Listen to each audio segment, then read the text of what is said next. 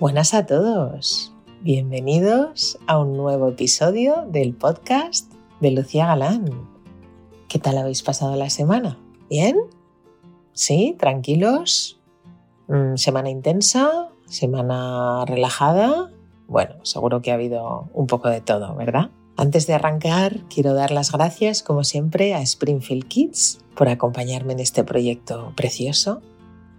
Y en este octavo episodio vamos a hablar de los temporales, de la calma que llega después y de las enseñanzas.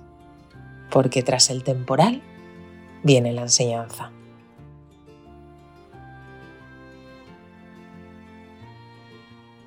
Ya nos decía Francis Bacon que para que la luz brille intensamente, la oscuridad debe de estar presente. Y que una de verdad no valora lo bueno y lo bonito que nos da la vida si antes no hemos pasado por esos túneles, por esas cuevas, por esos momentos de pozo, ¿verdad? Y por esos momentos de tinieblas. Y es así. Cuantas más dificultades nos hemos encontrado por el camino, más valoramos los momentos de luz. Y fijaros que os digo, más valoramos los pequeños detalles y los pequeños placeres que son los que llenan nuestra vida de calma y de paz. Que muchas veces ponemos las expectativas en que nos ocurran grandes cosas para ser felices y cuando vienen maldadas y cuando vienen temporales, ostras, con que rebajen un poquito los metros de la ola o salga un rayito de luz, parece que una ya ve la vida de otro color, ¿verdad? Pues así es.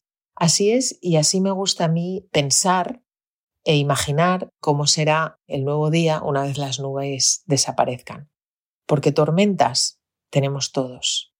Malos momentos los atravesamos todos. Y dificultades siempre vendrán. Nos guste o no nos guste, nos parezca injusto o no nos parezca injusto, pero la vida también va de esto. va de afrontar las situaciones que se nos presentan y afrontarlas de la mejor manera posible y extraer una enseñanza, un aprendizaje. Y esto es algo que he intentado recalcar en la educación de mis hijos. Mi hijo mayor siempre ha tenido un gran sentido de la justicia y cuando era pequeñito, cuando todavía no era consciente de la realidad que hay ahí fuera, pues se frustraba mucho y decía, es que esto no es justo. Y se ponía realmente mal, muy afectado. Y fijaros que han pasado ya muchísimos años y a veces lo sigue diciendo y yo también. Me siento muy reflejada cuando le escucho. Y con sus cinco o seis añitos, cuando decía eso, yo le decía, ya lo sé, mi amor, ya lo sé. Pero es que la vida a veces no es justa. Y es algo que tenemos que aprender. Y no se trata de robarles la inocencia infantil a nuestros hijos, ni muchísimo menos. Ya sabéis que yo soy una fiel defensora de mantener la inocencia intacta de nuestros hijos todo el tiempo que podamos, porque luego la vida es larguísima y van a tener infinidad de experiencias que les muestre la cara menos amable y la cara más oscura de la vida.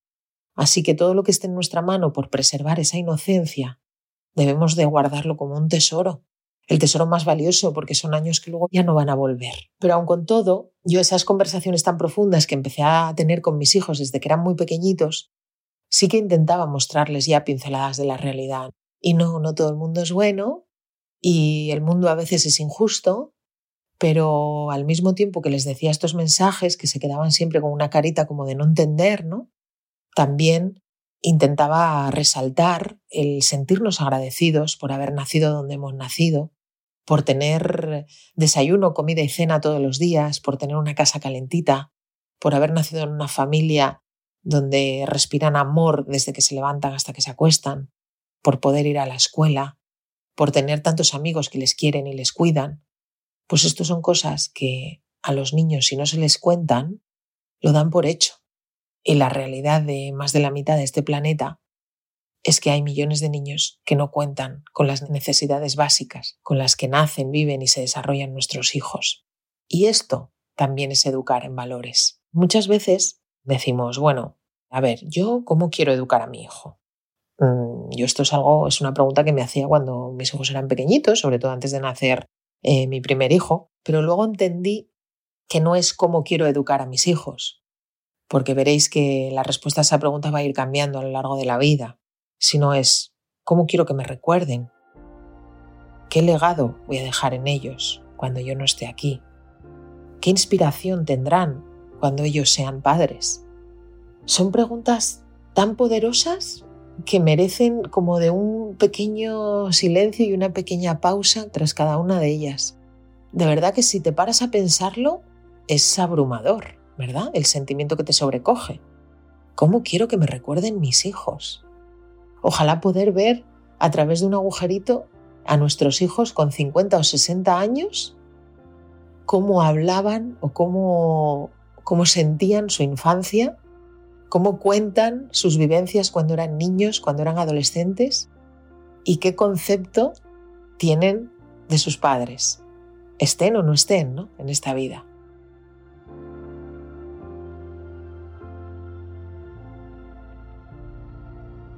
Imaginaros eso por un momento. ¿Qué legado voy a dejar yo en ellos?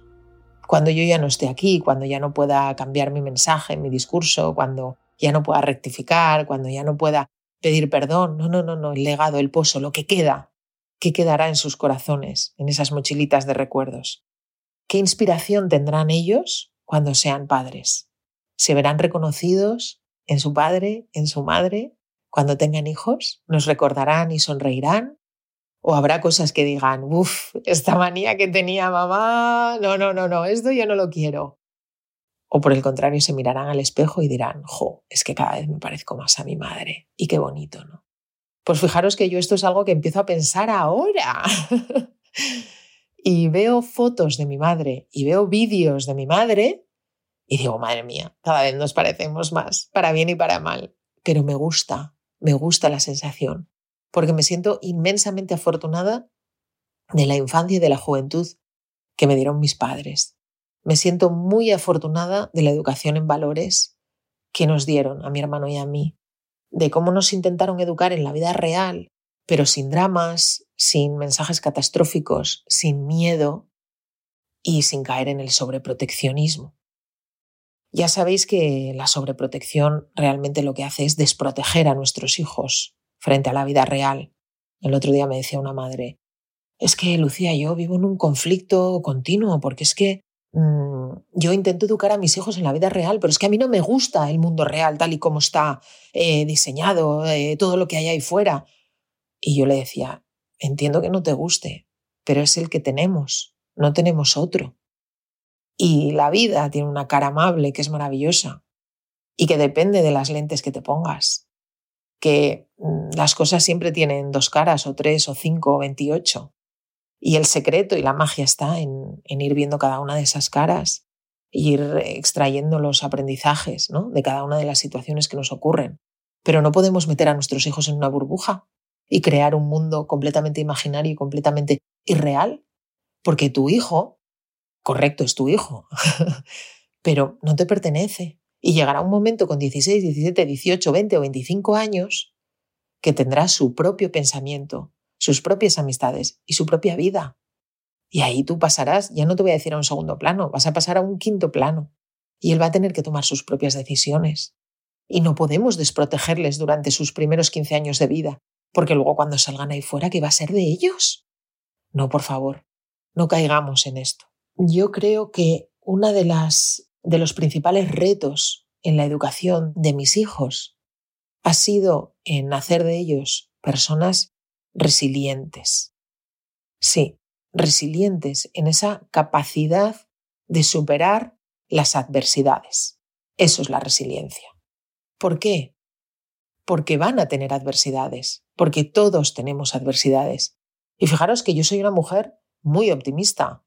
Soy optimista, pero soy realista también durante mucho tiempo vivía con miedo, vivía bajo el yugo del que dirán, de, ay, pues es que me sabe mal, ay, pues es que, ¿qué pensarán?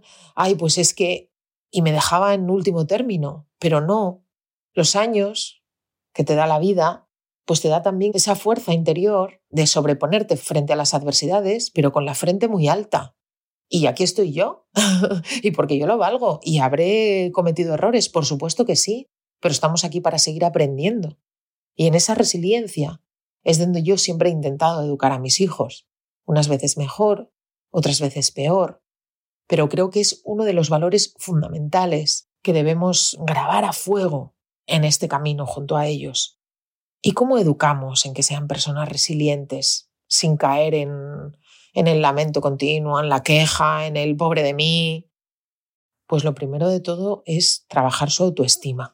Mirad, una persona con una sana autoestima es una persona poderosa. Una persona con una sana autoestima ya puede venir quien venga, que no va a haber quien te tumbe, que te pueden hacer tambalear, correcto, que pueden hacer que te caigas, correcto, que te hagas daño, sí. Pero una persona con una sana autoestima se levanta y continúa. Y a lo mejor está malherida, y a lo mejor está coja, y a lo mejor mmm, se echa ahí una lloradita y pega cuatro cojinazos y, suelta ahí cuatro improperios que, que no paran. Correcto. Pero una persona con una sana autoestima se levanta y continúa. La autoestima no es algo que nos venga de serie. Nacemos con dos ojos, dos orejas, dos brazos, dos piernas y una sana autoestima. Ay, no, no, no, no, no. La autoestima es algo que tenemos que trabajar. Todos somos personas valiosas y nadie tiene derecho a hacernos creer lo contrario. Todos los niños y todas las niñas tienen talentos. Todos los niños y todas las niñas tienen un corazón que merece ser cuidado y merece ser mimado. Vamos a decírselo a nuestros hijos. Vamos a decirles lo que nos gusta de ellos, lo que les convierte en personas especiales. Intentad ir al detalle, ¿sabéis? No, ay, es que me encanta cómo eres. No, esto son cosas muy vagas que el niño no integra pero sí que les podemos decir, me encanta que esta mañana te hayas levantado y hayas preparado el desayuno para todos. Qué bonito detalle. O, cariño, me encanta cómo le has hablado a tu hermana, ¿eh? Por primera vez no le has mm, soltado un estufido cuando ha entrado por la habitación. Ha sido súper cariñoso y me ha emocionado mucho. O, cariño, me ha gustado mucho cómo has enfocado este problema con tus amigas. La verdad es que tus amigas tienen mucha suerte de tener una amiga como tú. ¿Sabes lo que más me gusta de ti? Que a pesar de que nos enfademos mucho y de que discutamos, nunca levantas la voz. Mi hijo es que mm, es un tío francamente reflexivo y muy pensante y no grita. y esto es algo que pues que él probablemente haya dado por hecho pero yo se lo intento reconocer porque tiene un mérito tremendo. O sea, tiene un mérito tremendo que solucione sus conflictos sin perder el control de sus palabras y de sus actos. Que sí, que a veces dice cosas que no corresponden, que a veces eh, pues, pues dice comentarios crueles que no siente pero los dice, pero mm, sabe frenar, sabe frenar a tiempo. Y esto en un adolescente o sea, es que yo me he encontrado eh, por el camino a infinidad de adultos que, que todavía esto no lo han aprendido. Pues para mí esto es un valor que ya forma parte de él. Pues vamos a reconocérselo, ¿nos parece? ¿Cuántos valores tienen vuestros hijos que muchas veces damos por hecho y no se lo decimos? Mi hija eh, tiene una empatía increíble por todas las personas que están a su alrededor y está en una mesa rodeada de gente y es capaz de percibir las emociones de cada uno de nosotros. A veces mm, yo tengo un día así regulero y entro por casa, me pongo a, no sé, a preparar cenas, imaginaros, ¿no? Y de repente veo a mi hija que me está observando y que empieza a girar así la cabeza como cuando te miran los perros, que te están observando que giran así la cabeza hacia los lados.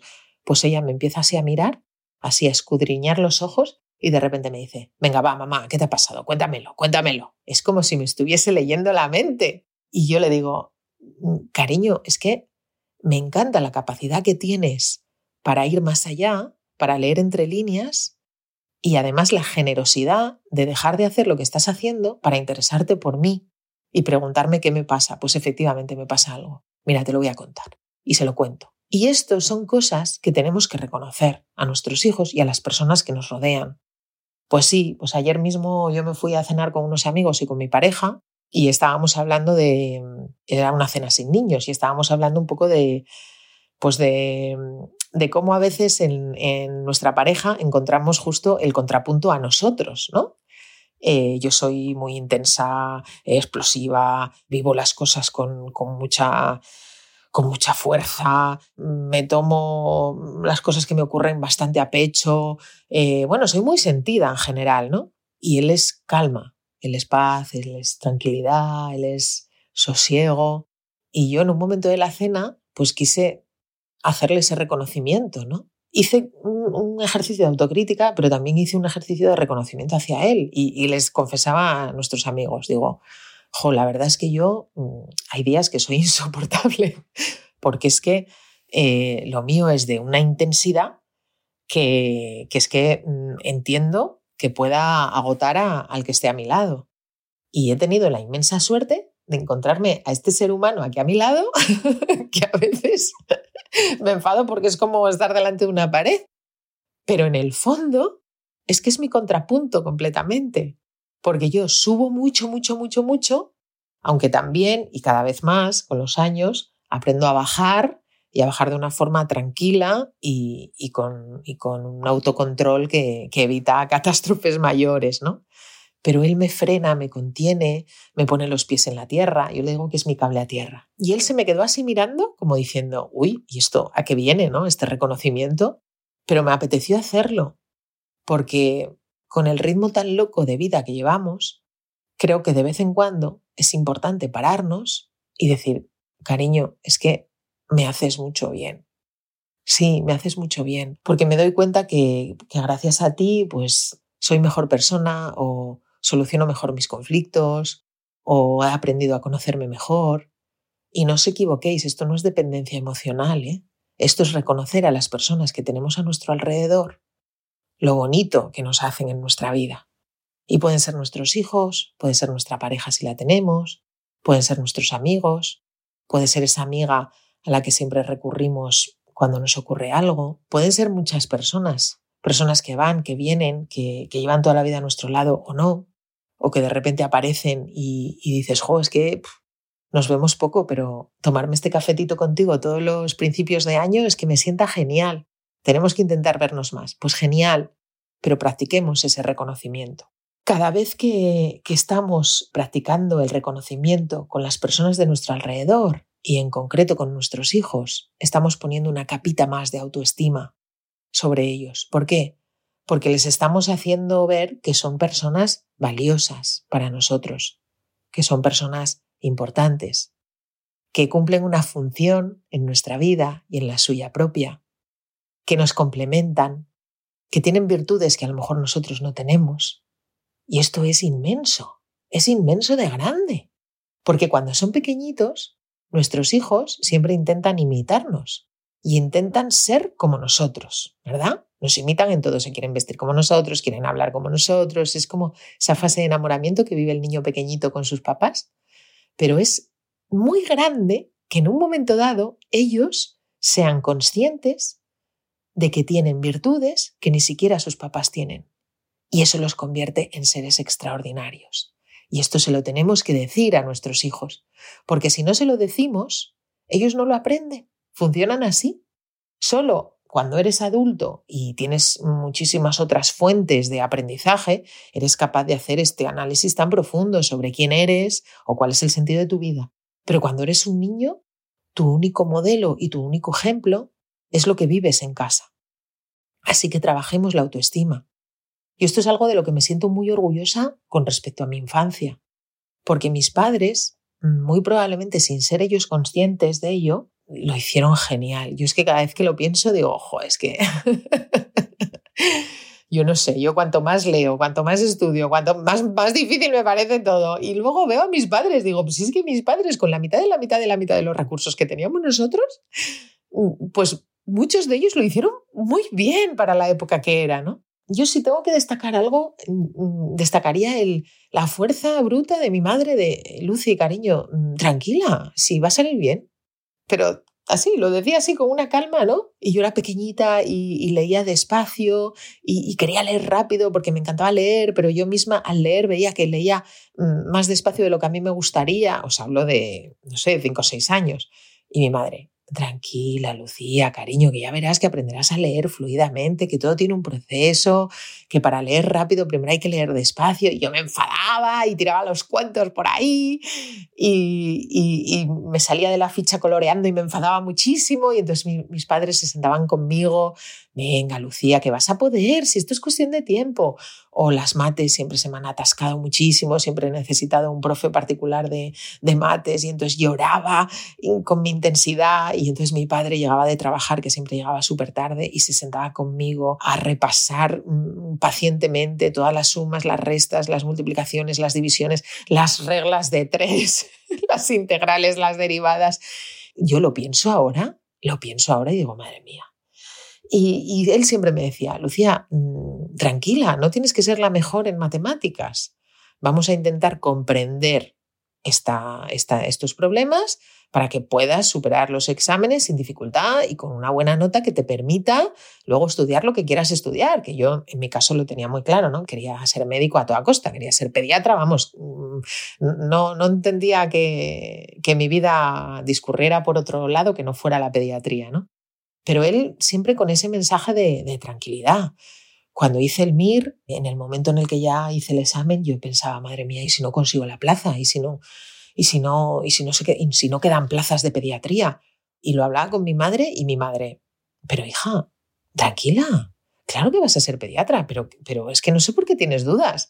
Y yo me enfadaba, y yo, pero mamá, pero ¿cómo me dices eso? ¿Pero no ves que hay alguna posibilidad de que no consiga plaza? Que somos 10.000 personas las que estamos aquí opositando. Y yo, bueno, ya, hija, bien, yo no sé los demás, pero tú vas a ser pediatra. Y si no, estate tranquila porque estoy plenamente convencida de que vas a ser muy feliz, escojas la especialidad que escojas. Y yo, pues no, porque yo quiero ser pediatra. Y mi madre, Lucía, tranquila, cariño, esto ya no está en tu mano. Has hecho todo lo que estaba en tus manos para conseguir esa plaza. Ahora ya no está en tu poder. Así que vamos a intentar pensar en otras cosas, hacer otras cosas, alejarnos de todos esos pensamientos que son unos generadores de ansiedad terrible y vamos a esperar a que salgan las notas. Y todo esto me lo decía una y otra vez y otra vez y otra vez y con este tono y con tranquilidad y, y, digo, madre mía, madre mía, qué valor tiene esto. Y me doy cuenta ahora, me doy cuenta ahora de, de, lo importante que es transmitir esa calma y esa seguridad de que siempre hay salida y de que pase lo que pase, nuestros padres están ahí incondicionalmente. Nuestros padres realmente, nosotros como padres, debemos darle ese valor real de la palabra incondicional. No hay nada más genuino como el amor incondicional hacia un hijo. Y esto hay que repetirlo y hay que decírselo. Y a través de trabajar la autoestima es una de las maneras más mm, definitivas de que ellos sepan que pase lo que pase y hagan lo que hagan, nosotros vamos a estar ahí apoyándoles. Yo mm, de verdad os digo que, que me siento súper, súper afortunada. Hace muy poquitos meses mi hija debutó con unas migrañas tremendas, tremendas súper intensas cuando empezó y a mí me pilló bastante por sorpresa. Eh, bueno, mm, por mi cabeza pasaron todo tipo de pensamientos, perdí un poco el control de mis emociones. Eh, bueno, estuve dos meses realmente muy, muy afectada con este tema hasta que ya lo tuve claro pedí todas las opiniones que necesitaba, estudié, leí, entendí, utilicé el sentido común, la lógica y, me llené de toda esta calma que, yo intento transmitir a mis pacientes, pues me hablaba desde ese lugar, ¿no? Y no desde la madre eh, miedosa, preocupada y catastrofista que nunca he sido, pero que de vez en cuando todos caemos en ese pozo, ¿no? En una de esas conversaciones estaban mis padres en casa y yo me vine abajo y me puse a llorar y le dije a mi madre, Uf, es que lo he pasado fatal, mamá, porque es que me he puesto en lo peor y es que no era capaz de salir de ese pensamiento y yo pensaba que, que tenía otra cosa que no fueran las migrañas y, y realmente hasta que no hice la resonancia y vimos que todo estaba normal dentro de su cerebro y que, y que esto son unas migrañas y ya está, pues es que lo pasé fatal y pues ahora de vez en cuando me da por pensar que, pues fíjate, cuando viaje sola, cuando empiece a hacer cosas, cuando tal, y si le vienen las crisis. Y entonces, sin darme cuenta, empecé otra vez a entrar en ese discurso así de eh, vamos a morir todos y esto es horrible. Y entonces mi madre estaba ahí mojando una tostada en el café, súper tranquila, y me dice, bueno, cariño, mm, esto ha llegado, eh, probablemente llegue para quedarse, eh, no es maligno y ya está. Y saldremos adelante, como hemos salido con el resto de situaciones que se han presentado en la vida. Y me lo dijo así. Y yo la miré, que, es que me quedé muda. Para quedarme ya yo muda, ya tela, ¿eh? Pero luego, por la noche, pensando y reflexionando, digo, pues es que razón tiene mi madre. Pues ya está. Pues esto no es maligno, hay recursos, hay medicación, hay soluciones hay hábitos de vida que podemos cambiar para mejorar y ya está, y a continuar. Y que todo sea esto en la vida. Y a veces tiene que venir una persona de fuera a recordarnos esto, pues seamos ese faro en mitad de la oscuridad de nuestros hijos. Seamos ese faro, porque es tan valioso tener a, personas así a tu alrededor y hay personas que desgraciadamente no lo han tenido, no han tenido unos padres así, no han tenido una pareja que es faro, no han tenido amigos, mm, amigos que les hayan sostenido, pues al menos seamos esa luz y ese faro para nuestros hijos. ¿Cómo podemos educar a nuestros hijos en que sean personas resilientes, en que acepten las adversidades con el mejor ánimo posible? Pues aceptando que la vida a veces duele. Claro que duele, claro que duele. Que hay personas, aunque pocas, pero las hay, que son malas. Hmm. Las hay, las hay. Que la vida no siempre es justa, no lo es, no lo es, pero es la que tenemos y es la que nos ha tocado vivir.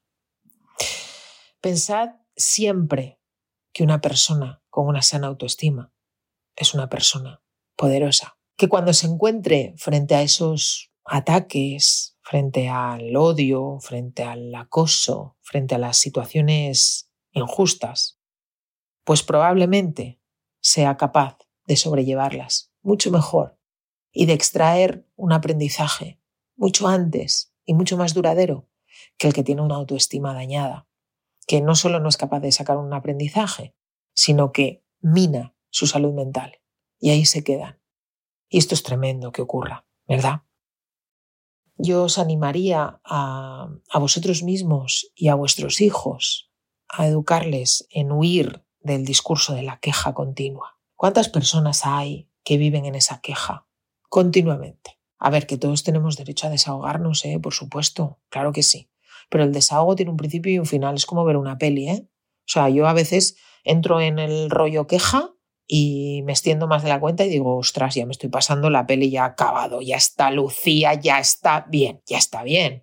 Porque llega un momento en el que ya te pasas de rosca y ese desahogo se convierte en un autolamento continuo, del autolamento viene la culpa, de la culpa viene el autocastigo y nos flagelamos y, y al final, ¿quién sale perdiendo? Tú y tu autoestima. Y no. Entonces, momento de desahogo, que yo tengo un chat con mis mejores amigas y entonces, eh, siempre que llega un momento así, ponemos momento de desahogo, parrafada o audio, y entonces ya cada una da su opinión y ya está, y ya está y, a seguir. Huir de esas personas que basan su discurso en el ataque continuo, los generadores de odio. Lo único que encuentran a su paso es odio. Y esto no os lo deseo a nadie, a nadie. Pero esto es algo que tenemos también que enseñar a nuestros hijos.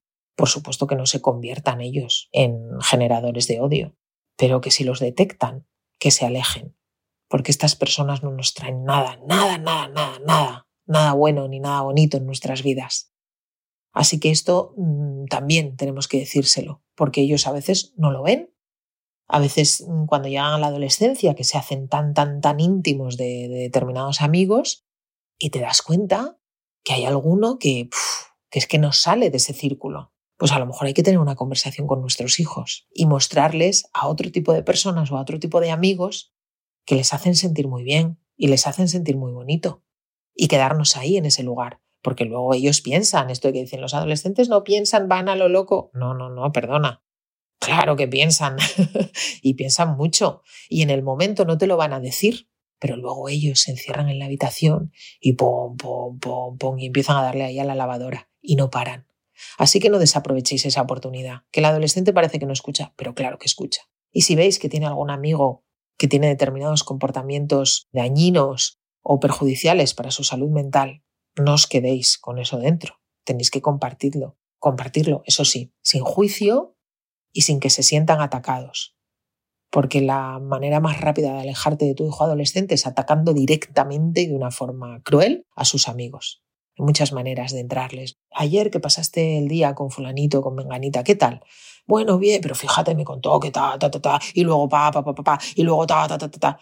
Y bueno, entonces bien, bueno, bien, pero yo qué sé, al final, jo, es que yo, es que me pongo fatal, ¿eh? Es que me pongo fatal. Y sin embargo, el fin de semana pasado que saliste con este grupo, que, ay, qué bien nos lo pasamos, nos reímos un montón, tal. Pues entonces a lo mejor ahí es momento de decir, Cariño, qué importante es rodearte de personas que, con las que te puedas reír, con las que pase el tiempo y parece que, llevas media vida, con las que eh, te salten las lágrimas de los ataques de risa, que, jo, la verdad es que sí, mamá, es que me lo pasé genial. Y luego, con eso es suficiente, ¿sabes? Tú vas soltando ahí la almendrita y luego ellas y ellos recogen esas almendritas y en su habitación, tucutú, tucutú, tucutú, le dan ahí a la cabeza y van sacando ellos sus aprendizajes. No merece la pena estar al lado de personas que minan nuestra salud mental. Ni estar al lado de personas, ni seguir en redes a personas que nos generan taquicardia, ni ansiedad, ni que son generadores de odio, porque el odio solo llama al odio. ¿Sabéis qué pasa? Que tu salud mental es tu auténtica y valiosa prioridad en la vida. Y tenemos que tener este radar muy, muy, muy, muy afinado. Y cuando veas que estás en un entorno, ya sea real, digital, rodeado de personas o laboral o personal en los que tu salud mental empieza a hacer aguas, sal de ahí. Pero corre, huye, pide ayuda, fuera. Ese lugar te garantizo que no es. El otro día leía una frase que me, me mantuvo ahí en bucle un ratillo, que decía, tú no puedes cambiar a la gente que te rodea, pero sí puedes cambiar la gente que te rodea. A ver, Vamos a escucharla otra vez. Tú no puedes cambiar a la gente que te rodea, pero sí puedes cambiar la gente que te rodea. ¿Verdad? Pues esto está en nuestra mano. Y está en la mano de nuestros hijos cuando eligen sus amistades. Sí. Vamos a recordárselo. Que esto es un superpoder que tenemos todos. Elegir a las personas que queramos que caminen junto a nosotros. Pon el foco en lo que merece ser contado, en lo que merece ser compartido, en lo que merece ser alabado y reconocido. Ahí. Y no en el error, en la queja, en el lapsus, en lo que no nos gusta. No, no, no, no, no. Mm, podemos, pues eso, un momento de desahogo, chimpum. Pero el foco tiene que estar en lo contrario. En, cariño, me ha encantado esta respuesta que le has dado al profesor has estado brillante. Cuando me lo ha dicho, ¿de verdad lo dijiste así? Pues sí, mami, es que, oye, pues enhorabuena, porque es que has hecho un análisis. O, mi amor, gracias por echar agua a los demás en la comida. Muy bien, así se hace. Y no machacarles porque se echan el agua a ellos primero. Pues no, les educas, les dices, cariño, somos cinco. Antes de echarte agua tú, echas agua a los demás. Ah, vale, mami. Y ya está, aprendizaje. Pero luego cuando lo haga, vamos a reforzarlo, ¿no? Vamos a reforzarlo. Pone en valor sus virtudes y practica el reconocimiento. De verdad que un niño que se siente reconocido es un niño con una sana autoestima, pero además es un niño que reconoce, que reconoce a los demás. Y esto es tan bonito, es que es un boomerang. Tú reconoces a tu hijo, tu hijo pum, pum, pum, pum, se infla como un globo, su autoestima crece, se siente valioso, se siente importante, le empoderas y bajo ese paraguas de poder que le da su sana autoestima, reconoce a los demás, da las gracias, es sensible, es empático, es capaz de leer entre líneas. ¿Por qué? Porque vive en un entorno en el que hacen lo mismo con él. Fijaros si es valioso, fijaros si esto deja o no deja huella, ¿verdad? Frases como estoy muy orgullosa de ti, me ha encantado cómo has gestionado este conflicto sin perder los nervios. Cada palabra de ánimo, cada palabra de aliento y de apoyo es una capita más que vamos sumando a su autoestima. A mí me faltarán vidas para agradecer a mis padres todo lo que han hecho conmigo. De verdad, ¿eh? De verdad. A mí muchas veces me dicen, jo, tía, tú estás súper trabajada. ¿Cómo, ¿Cómo has trabajado tú la autoestima? Y yo, pues, por un lado, gracias a unos padres maravillosos que realmente con, con mucho sentido común y con un amor incondicional hacia sus hijos, lo hicieron de la mejor manera que supieron, pero vamos, de una forma brillante. Y por otro lado, mm, los palos que me ha ido dando la vida y, y las enseñanzas que yo he intentado extraer de cada uno de ellos de verdad me niego a quedarme en el lamento, en la frustración, en la queja, en el fracaso. Que no, que los fracasos no existen. Que no, que detrás de cada fracaso hay un aprendizaje valiosísimo que quizá te lleve al éxito. Y está ahí, que no hay éxito sin fracaso, que no lo hay, que no os vendan motos, que uno no le llega la inspiración divina de una idea brillante y se hace multimillonario, que no, por favor, ya hemos hablado en uno de, los eh, episodios sobre qué es el éxito, ¿verdad? Que el éxito es tener paz mental, el éxito es estar rodeado de personas bonitas que te hacen sentir bonito, el éxito es poder dormir por las noches con la conciencia tranquila, el éxito es no tener preocupaciones mm, económicas con tus hijos y, mantener sus necesidades eh, básicas cubiertas. Eso es el éxito. El éxito es que cuando tú no estás en una conversación, hablen bonito de ti. Eso es una persona exitosa. El éxito es que cuando alguno de tus amigos tiene un problema, mm, a la primera persona a la que llama es a ti para buscar unas palabras de consuelo. Eso es el éxito y no todo lo demás. Cuando vienen dificultades, que vienen, siempre vienen, no hay que buscarlas, es que vienen, yo me siento con mis hijos, eh, les explico la situación real, siempre adaptando mis palabras a, su edad, a su madurez, a su momento vital, ¿verdad? No hace falta ser súper explícitos con determinados asuntos cuando son pequeñitos. Sí que tenemos que ser realistas, pero siempre tenemos que adaptar el mensaje. Se lo explico y les doy tiempo a ellos para que sientan, para que sientan y para que compartan conmigo cómo se sienten. Es importante que verbalicemos nuestras emociones.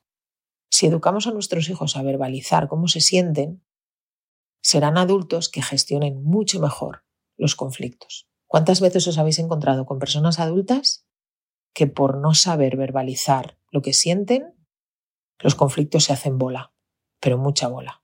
Y esto en las relaciones de pareja es súper común, súper común. En la consulta yo lo veo a diario y yo misma lo he vivido. Es que, es que, es que con mi pareja no se puede hablar las cosas, es que no es capaz, es que no habla. Y yo tengo necesidad de contar todo esto, Lucía. Y es que no habla. Y claro, así cómo vamos a arreglarlo. Y yo mi cabeza no para y me hago una bola aquí dentro y tal. Pues es que no les falta razón. Es que tenemos que educar a nuestros hijos en verbalizar cómo se sienten. Cuando vienen las olas chungas y la tormenta y la tempestad, preguntas como cariño, ¿cómo te sientes después de esto que te he contado? Pues mamá, tengo miedo. Está bien que te lo digan, es valiente que te lo digan. Pues mamá, no lo entiendo. Está bien que te digan eso, se lo volverás a explicar. Mientras les coges, les abrazas, les apartas el pelito de la cara, se lo volverás a explicar. Pues mamá, yo no lo sé, dime tú cómo te sientes y les dirás cómo te sientes. Pues mamá, me va el corazón muy rápido, mm, me duele la barriga, pues mamá, no quiero escuchar más de esto, y lo respetarás y les darás su tiempo. A medida que se van haciendo mayores, nuestros hijos necesitan saber que estamos ahí y necesitan saber que todo en esta vida tiene solución. Nuestros hijos necesitan saber que vamos a salir de esta. Chicos, vamos a salir de esta. Siempre hay salida. Estoy contigo. Vamos juntos. Vamos con todo. Te quiero incondicionalmente. Esto una y otra vez. Una y otra vez. Eso no puede fallar nunca. Así es como construimos una sana autoestima. Así es como logramos que cuando empiecen a tener problemas reales, vengan a ti y te digan, mamá, lo he hecho fatal, me he equivocado, he metido la pata, lo he hecho horrible, soy la peor persona del mundo. No lo eres, cariño, no lo eres. Has cometido un error, cierto. Yo también los he cometido, yo también los cometo. Pero ¿qué podemos aprender de esto? Olvidaros para siempre de él. Te lo dije. Eso es devastador y acaba con cualquier ventana de comunicación que podamos tener con nuestros hijos. Que tu hijo o tu hija venga a ti y te reconozca que ha metido la pata es signo inequívoco de que estás haciendo las cosas muy bien, de que se siente en un lugar seguro, donde ese niño o ese joven siempre ha sido respetado, donde no se le juzga por pensar o por opinar diferente. Lo estás haciendo bien, que se ha equivocado, que ha metido la pata, que, que sí, que, que la ha cagado, que sí. ¿Y qué? ¿Tú no? ¿Tú no has metido la pata nunca? Todos lo hacemos y lo seguimos haciendo, da igual que tengas 20, 30, 40, 50 o 60 palos. Metemos la pata, sí. Pero lo bonito que es tener a una persona con la que lo puedes decir francamente, porque sabes que no te va a juzgar. Pues ese momento se siembra, se siembra poquito a poco, año a año, momento a momento. Vamos llenando esa mochilita. Y de repente con 14, 15, 16 o 17 años, esa conversación llega. Os lo aseguro que llega. Permíteles que resuelvan ellos sus propios conflictos. Sí, y desde que son pequeños. ¿Qué es esto de mm, contactar con todas las madres del colegio para arreglar los problemas de los niños? No. ¿Te olvidas los deberes? Te apañas, hijo. Te apañas. Es que me van a poner un punto negativo. Pues te ponen un punto negativo. Y así aprendemos. Y yo esto lo he hecho con uno y con otro. Aún costándome la vida aceptar esto. Pero es que es la única manera de que aprendan. Te levantas por la mañana, ves que hace frío, lo compruebas en el móvil, antes de salir de casa. El abrigo, el abrigo, el abrigo, el abrigo. No, no, que no, que no, que a mí el abrigo me sobra, que luego siempre tengo que arrastrar con él, que no, que no, que no. El abrigo, el abrigo. Y cuando estás en el coche te das cuenta de que no lleva el abrigo. Bueno, vuelves a casa o te vas al trabajo, cae el diluvio universal, caen las temperaturas y dices, madre mía, y mi hijo sin abrigo. Te entran tentaciones incluso de ir a llevárselo. Pues no, pues pasará frío, seguro, pero tampoco va a pasar nada. Va a volver a casa y o no te dice nada o te dice, uff, he pasado un poquito de frío. Al día siguiente no se olvidará el abrigo, eso ya os lo digo yo. O el almuerzo. ¿Cuántas veces se les olvida el almuerzo, se les olvida el almuerzo y vemos a padres y madres que van corriendo a llevarles el almuerzo? No vaya a ser que les dé una hipoglucemia. No hay mejor manera de que no se te vuelva a olvidar el almuerzo que que se te olvide el almuerzo, que pases hambre y ya está. Y esto así, por ahí hemos pasado todos. Ayúdale a pensar, invítale a tomar decisiones, pero sin manipular, sin juzgar. ¿Te has equivocado? Bueno, pues vamos a ver cómo lo podemos reconducir. Todos nos equivocamos. Aquí tenemos que ser honestos y tenemos que hablar también desde nuestra propia experiencia y nuestra propia realidad. No queremos dar esa imagen de padres perfectos a nuestros hijos, ¿verdad? Bueno, se han equivocado, aun sabiendo tú que se iban a equivocar, aun teniendo tentaciones de decirles, te lo dije, no lo digas, no lo digas. Venga, vale, cariño, te has equivocado. ¿Qué aprendizaje podemos sacar de esto? ¿Te ha pillado el toro? ¿No has sacado la nota que esperabas en el examen?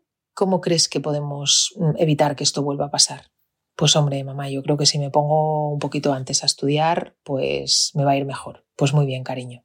Ya está, suficiente. Aprende a aceptar a tu hijo como es, que esto es lo más difícil de todo, que muchas veces sin darnos cuenta proyectamos, ¿verdad? O proyectamos como somos nosotros, o proyectamos nuestro altísimo nivel de exigencia en ellos, o proyectamos cómo nos hubiese gustado ser y nunca lo hemos alcanzado y parece que, oye, que uno ha tenido un hijo para mejorar la especie, ¿no? Pues no, pues esto no funciona así, tu hijo es como es, maravillosamente imperfecto y le quieres incondicionalmente. Y no solamente le quieres, sino que se lo dices. Y tenemos que aceptarle dentro de su caos si lo tiene, o dentro de sus despistes si los tiene, o dentro de sus pequeñas manías si las tiene. Eso sí, nosotros que somos los adultos, le ayudaremos a que todas esas cosas, todas esas imperfecciones, no afecten a su calidad de vida. Pero aceptarles en su forma más profunda de ser, vamos, Esto es de primero de madre y de primero de padre. Todos nosotros nos reinventamos con cada uno de nuestros hijos. Y eso es maravilloso. Es verdad, porque cuando tienes más de un hijo, te sorprende cómo cada uno de ellos son tan radicalmente diferentes. ¿Y cómo puede ser si los he educado igual, verdad? Pero es, la realidad es que son diferentes, igual que nosotros somos distintos a nuestros hermanos. Pues con cada hijo tú te reinventas y descubres cosas nuevas, fantásticas, te emocionas con cosas que antes a lo mejor no te emocionabas, o no, o te dejas de emocionar. Pasas unos miedos que con el otro a lo mejor no habías pasado, o todo lo contrario, te sientes muchísimo más segura. Y esto es pura sabiduría. Yo, ahora que, que me veo en mis, en mis manías, que ya no me las quita nadie y que de repente tomo un poquito de distancia y veo que son las de mi madre, digo, madre mía, este momento ya ha llegado, pues llega. Pues en ese momento en el que estoy, me acepto, me quiero, me respeto y también asumo que puedo seguir mejorando. Sin presión, ¿eh? Pero puedo seguir mejorando. Y puedo seguir mejorando porque Mm, no sé el tiempo que me queda aquí, ojalá muchísimos años, pero lo que tengo claro es que cuando pongo todo de mi parte por intentar hacerlo mejor cada día, por cuidar mi mente, por cuidar mi cuerpo y por cuidar la salud de los míos, eso no solamente repercute en mi bienestar, sino también en el de mis hijos. Y esto es inmenso, este poder que tenemos de sentirnos bien y hacer sentir bien a las personas que nos rodean es genial. Así que yo creo que pasa, pasa mucho por, por aceptarnos como somos, pero no desde la resignación, sino todo esto que veo frente al espejo es fruto de un viaje increíble. Me queda otro tanto delante, no sé lo que me deparará, pero muchas de esas decisiones van a depender de mí. Quiero ser feliz, quiero estar bien, quiero tener paz mental, y si voy consiguiendo eso a cada paso, mis hijos también lo lograrán. Muchísimas gracias a todos, gracias a Springfield Kids, como siempre, y nos vemos en el próximo podcast. Chao, chao.